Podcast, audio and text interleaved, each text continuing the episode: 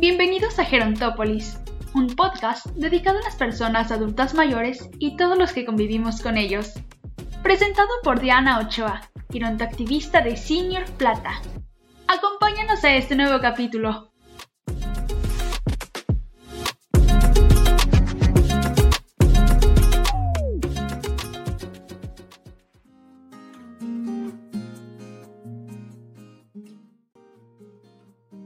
Bueno, ¿y quién no ha sabido o conocido a alguien mayor de 90 años?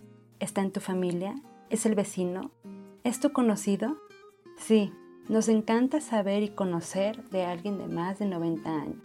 Pero lo curioso de estas zonas azules es que ahí hay grandes longevos, personas mayores de 100 años. Y no es que en los demás países no haya personas longevas, sino que la prevalencia es sorprendentemente mayor en estos lugares. La alta tasa de longevidad en estas poblaciones no está en función de altos ingresos económicos eh, o de cuidados de salud especializados. Por ejemplo, en Estados Unidos de América, la prevalencia de centenarios es del 1.73%, mientras que en las zonas azules representan a más del 15% de su población. ¿Qué tal? Es mucha diferencia, ¿no? Bueno, ¿y por qué se les conoce como zonas azules?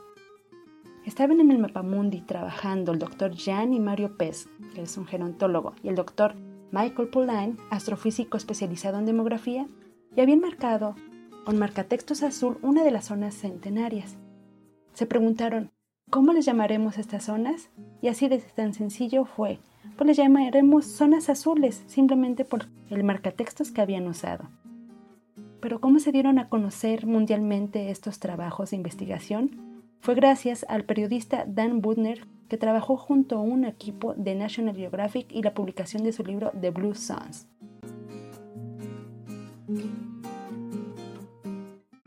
¿Quieres saber dónde se encuentran esas cinco zonas azules? Ok. Nicoya, Costa Rica. La península de Nicoya se encuentra justo al sur de la costa norte del Pacífico de Costa Rica.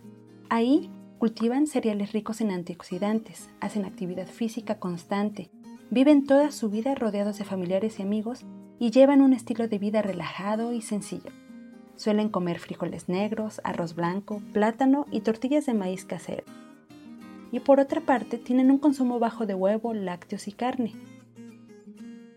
Ahora hablaremos de Icaria, Grecia, que está situada prácticamente al centro del mar Egeo a medio camino de las costas de Turquía y Grecia. Ahí, una de cada tres habitantes supera los 90 años. Tienen un porcentaje bajo de demencia y toman una siesta de una hora al día, que, según un estudio de la Universidad de Atenas, reduce en un 34% el riesgo de sufrir problemas cardíacos. ¿Qué tal? Una siestita después de comer nos caería bien, ¿no? Además de lo anterior, caminan mucho, su dieta es una variante de la mediterránea con un alto consumo de papas y legumbres. Elaboran su propio vino y tienen una vida sexual activa y son muy sociables. Ahora les hablaré de Cerdeña, que está en Italia. Esta isla se encuentra en el centro del mar Mediterráneo occidental. Toman una copa de vino en la mañana, consumen vino de uva garnacha Carnot, carne rara vez, comen pistoco que es un pan de masa madre que no eleva niveles de azúcar, y alimentos fermentados con lactobacilos. Realizan mucha actividad física, trabajan y después de ello socializan. Viven 10 años más que el promedio de los europeos y presentan un menor riesgo de fracturas y osteoporosis, ya que el 26% de su dieta son lácteos de oveja y cabra. Los ancianos de estas zonas se involucran demasiado en las actividades sociales y comunitarias y es muy superior que en el resto de Italia. Ahora, ¿quién no ha oído de Japón, que son grandes viejos? Les hablaré de Okinawa, que es una isla ubicada al sur del Japón. Tienen una vida social activa desde la niñez, un propósito de vida, honran y respetan a sus mayores y son muy activos.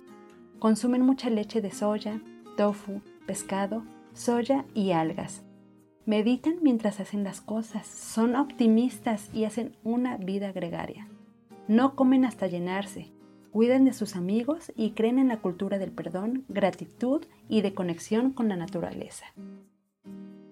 Ahora les hablaré de Loma Linda que se encuentra en California, Estados Unidos de América. Los lugareños le dan una importancia fundamental a la fe y a sus creencias religiosas. La rutina de reunirse con otros seguidores de su iglesia favorece la socialización y salud. Hacen muchas actividades comunitarias y creen que despertar cada día con un sentido de propósito es vital.